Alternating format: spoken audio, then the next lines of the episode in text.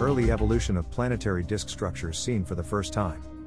An international team of astronomers has found ring and spiral structures in very young planetary disks, demonstrating that planet formation may begin much earlier than once thought.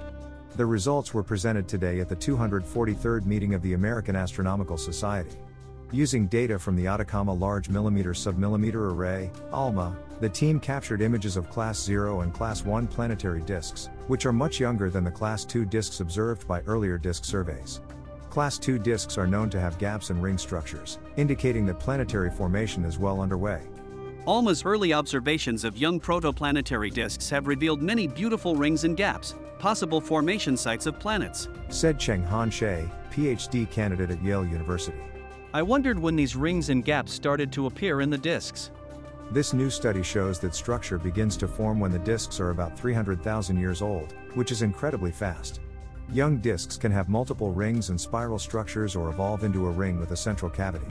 These observations challenge our understanding of how planets form, particularly large Jupiter like planets. It is difficult to form giant planets within a million years from the core accretion model, said Cheng Han Hsieh.